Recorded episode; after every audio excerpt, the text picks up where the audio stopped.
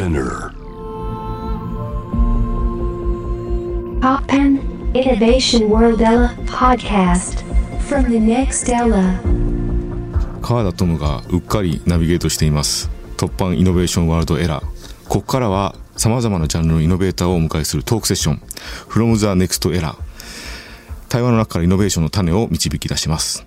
今回お迎えするのはなんとですねもうドドドドドイノベーター小室哲也さんですお願いします、はい、小室哲也です。よろしくお願いします。もうね、はいたった今あのフェスのねパフォーマンスを終えた後ということで、はい、本当そうですね。あつ10分前ぐらいですか。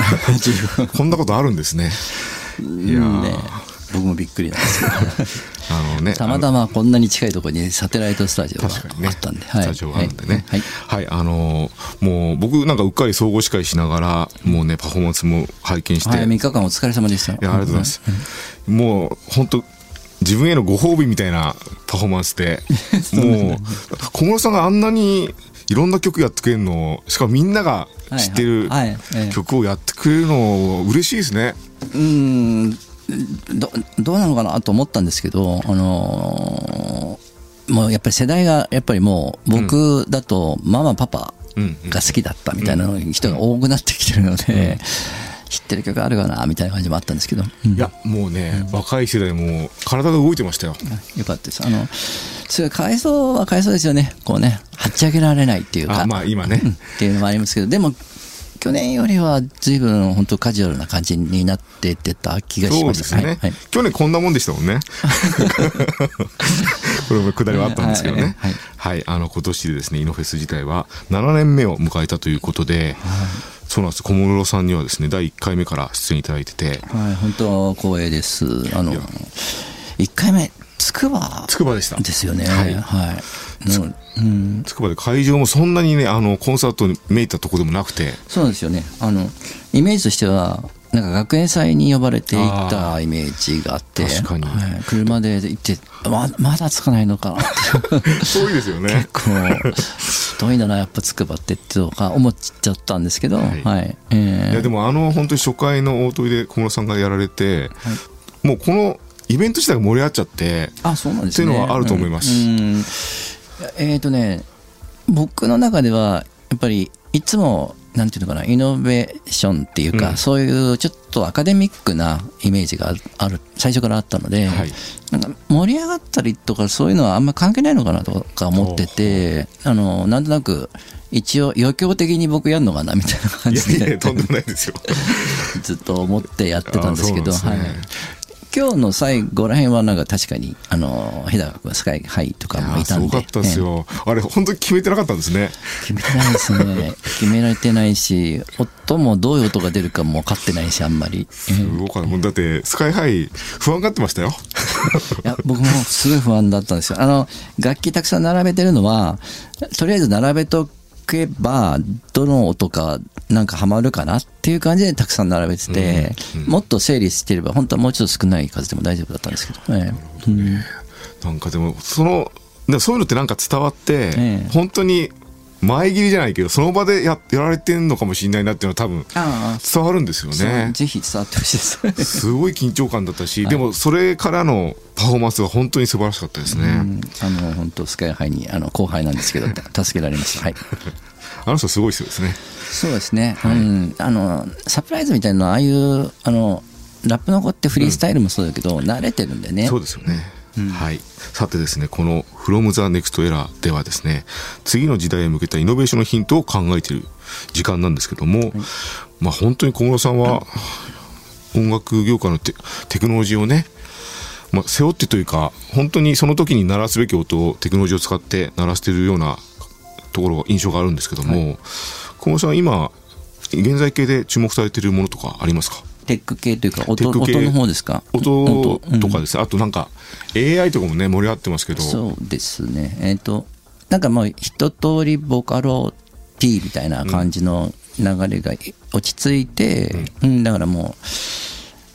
ちょっとまたラップトップからまたなんか生楽器みたいなのがそうですね。うん。をどううまくき切り取るかみたいな感じの音は増えてきてるのかなとは思いますけどね。そういうやっぱり変化。だってそもそも小室さんね、こ鍵盤で鳴らしてましたけどね、いろんな音をね。ええ。でも今回も僕ほとんど弾いてないんですよ。なんかこう音は出してますけど。あそうなんですね。ほとんどサンプリングうん。とか、もう決まってるループみたいのをこういわゆるスイッチを押すみたいな感じで鍵盤というかなんかそんな感じだったのでうーん多分すごい増えてると思うんですよね。あのキーボードプレイヤーではないけれど鍵盤をあのステージに置いてこうスイッチのようにこうそれを動かすみたいな人増えてると思いますね確かにね。あの、今、あの、AI の世界、はい。僕はあの、プログラマーなんですよ。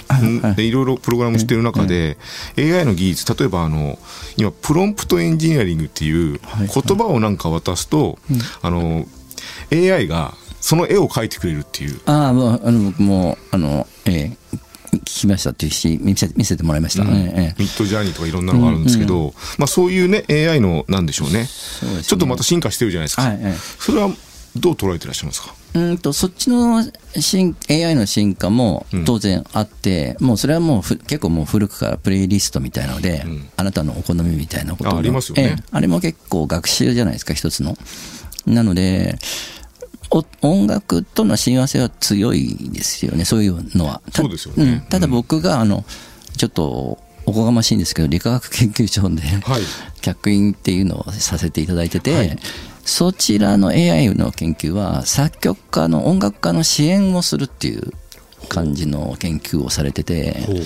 なので、えー、と僕の曲を学習しますよね、うん。うん。で何何曲かしていくと小室哲哉っぽいみたいな、ええまあ、それが例えばあのパイ R 事情みたいなことのなんか変数みたいなのが小室哲哉っていう変数を入れるとどうなるかみたいな。ええそそれで僕っぽいと僕が思うかどうかみたいな、はい。そんなことをやってて。え、その開発は今現在で進んでるってことですか？え進んでます、ええ。それはやばいですね。うん。今日もあのステージにはい。360度のカメラをあカメラ置いてありましたね。はいええあれでどう弾くかみたいなことを一応データ化してっていうような感じで、そうなんですね。なのでちょっとそっちはまだまだあのえっ、と何風って言ってもその人の何風っていうのを絵は絵とかだと意外ともう、ばまあ、なんだ莫大な 2- 2D みたいなはい。情報があるからやりやすいんですけど音楽って時間軸の上に乗っかってるはい。作品なので、はいこれ結構難しいと思うんですよね。確かに。平面ですもんね、絵はね。2D、3D、4D みたいな、うんうんっていうところまで行っちゃう。空間まで行っちゃうんで。そうですよね。うん。だから結構その AI はまだまだ大変じゃないかな。実は音楽と音楽の AI そのことが。あの違ったさっきのプレイリストみたいなのはすごく親和性あるんですけど、ちなみに小室さんのにおす AI がおすすめする曲ってどんなのがあるんですか？おすすめする曲。あ自分のも来ますね。あ自分のもやっぱ来ちゃうわけですよね。自分の結構来ますね。それは小室さんならではな感じしますけどね、うんはい。あでもあれなんですね。そのご自身が感じる小室哲哉 AI っていうのは、まあ、ご自身の感覚と比べちゃうとあまだまだかなっていうところがあるんですか？うーんとなんだろうな。えっ、とえこれパクったみたいな感じで。そんな感じというかコピーしたみたいなちょっと、うん、っていう感じもあるしオマージュみたいな感じもあるし。へうんっていう感じなんですけどだでもどこまで追求すればいいのか分かんないのであのーあでえっ、とだうーんと例えばなんか8個ぐらいのパターンみたいのを聞かせてもらって、その中では一つぐらいはなんかあ結構いいメロディーですねみたいなのもあるんですよ。あの僕の何曲か勉強して、うん。こう出してきてくれたうん。メロディーっていうか、うん。なのであの CM ぐらいだったら、うん。とか TikTok みたいな、はい。ああいうようなぐらいだったら数秒間。うんうん。数秒15秒とかは結構早い時期にできるかもしれないですね。はい。なんか僕はこのミュージシャンがどうやってテクノロジーと向き合うのかっていうのはねいろんな方々がねあのトライしてると思うんですけど小室さんってやっぱり音楽であこもうちょっと本当に一部聴けばあこれ小室さんの曲だって分かる人ってそう多くないと思うんですよ。でなんか小室さんが、あのーそういった次のテクノロジーを許可するのか許可しないのかっていうのは結構僕気になってて、こういう僕の学習しないでってもう小室哲哉は僕しかいないからっていう風なスタンスを取ることも可能だと思うんですよ。でも小室さんはもう OK なんですね。あ全然もちろん OK ですよね。そうなんですね。あの僕も多分絶対に影響を受けてるので、うん。あらゆるものから、うん。自分で生み出したものとかあんまないと思うんで。あそういう感覚なんですか？ええ。だと思うので、何かからこう影響を受けてっていう全部、全部多分、そういうの、なんかピーピースの組み合わせだと思うんですよね。うんさすがですねなんかテクノロジーをねずっといろんなテクノロジーを作ってきて、AI でね一つノーっていう人もいれば、やっぱ小室さんはイエスなんだなっていうのが結構はい。グッときましたけどねもう全然イエスですね。ありがとうございます一緒にやれる時まで僕が元気で入れたらいいなぐらいな、その AI と一緒に作れたらとか。ぜひね、はい小室哲也 AI 完成をね、お待ちしてますけども、で、一曲をお届けした後に小室哲也さんに、えーお付き合いいただきます。カートムがナビゲートしております、突破イノベーションワールドエラー。今回の From the Next Era は小室哲也さんをお迎えしています。後半も小室哲也さんと、えーエンターテインメント業界の進化の生き方を考えながら小室さんが今活躍されているステージの扉を開いた突破ストーリーを伺います。はい。前半はね、あのーまあ、今、フェス終わったばっかなんでね、はい、そうですね。あの、声は大丈夫ですか？あの、本業じゃないんですよね。僕はプログラマーなんで、でもなんか割といけましたね。いけましたか、はい僕ね、喉弱くて、多分3日喋ってたらね、声ガラガラになっちゃうと思うんですそうなんですね。はい。ははいい。そんな中ですね。もうちょっと付き合いがはい大丈夫ですはいえー前半いろんなお話伺いました。そして、えー生み出された作品に対する新しいイノベーションとしてね、あ今あの、NFT って言葉もね、またあの、 fungible token 的な曲も出されてましたよね。そうですね。まさに、あの、去年のイノフェスで、はいあの、その場で即興の作品というか、まあ作品っていうほどでもないですけど、まあフリースタイルみたいな感じの楽曲を NFT 化して、道具にひ人がそれで動いていくかみたいな実験をさせてもらったので、はい。それもなんか、あの、やっぱ新しいものをちゃんと、このさん打ち返してくれるんだなっても、僕ら的な、その開発者からするとすごいありがたいんですけどね。うん、あのえっとね音楽自体がテ,、クノロジーに関してのなんかマウスみたいなもんだと思ってるんですよね。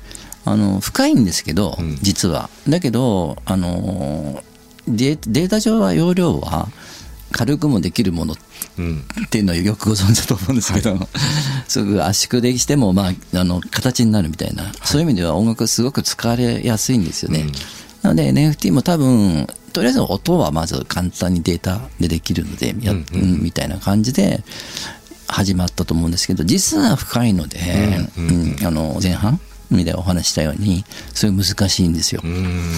なんですけど、うん、まあ必ず一般的に当たり前になってくると思うんですよね。あの、この1年間で NFT って言葉も随分落ち着いたと思うんですよ。なんか、すね。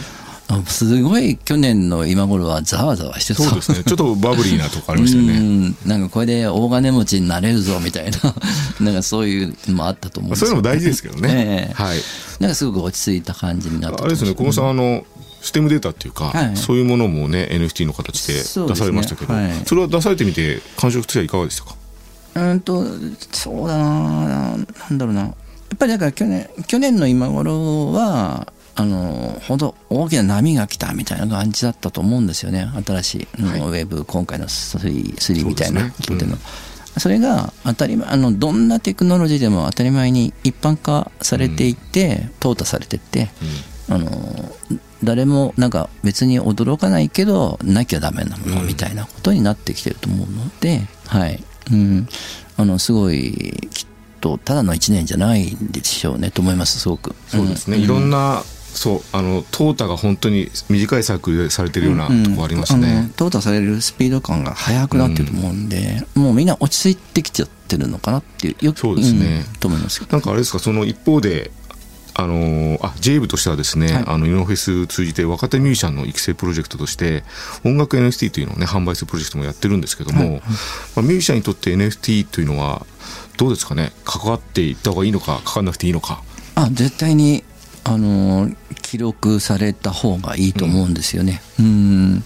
あの本当はあのミュージシャンの人でなんだろうなこの10年ぐらいの人たちが何とも言えないあのななんだろうなすごくなれるようなならないようなみたいな、なんかきょ両極端みたいな感じで、はいはい。うん。あのすごく迷ってると思うんですよね。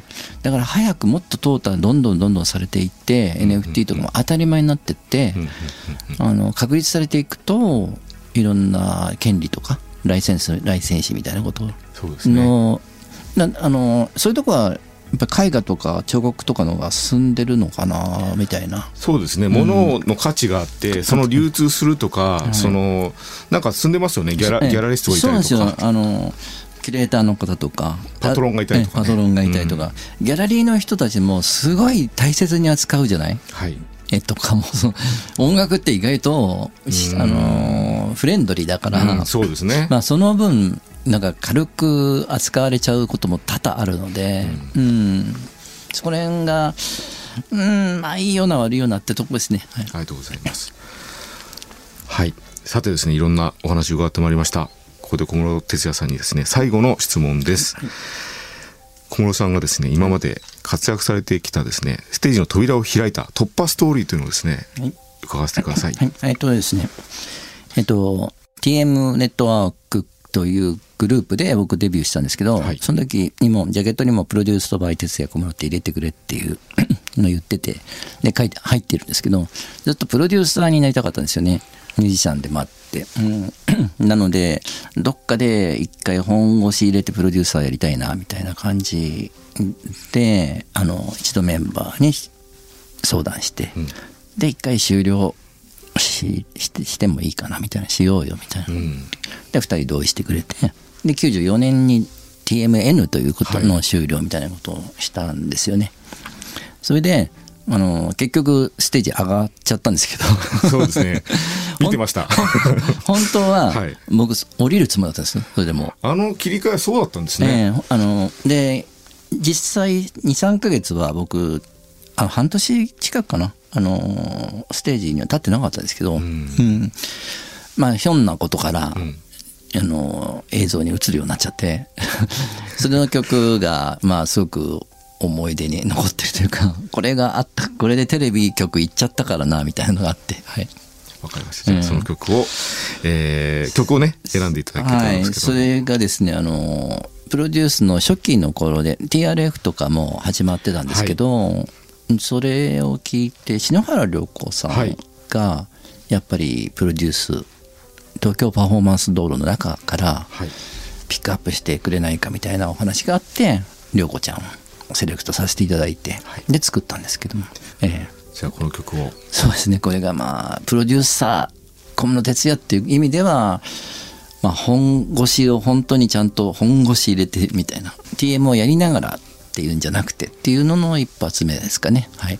はい、じゃあですねあの新しく作り直したのが涼子ちゃんもちゃんと歌ったのがあるんですね。ええ。それをぜひ聴いてみてください。愛しさと切なさと心強さと2023です。はい「フロムザネクストエラー今回は小室哲哉さんをお迎えしました。ありがとうございました。ありがとうございました。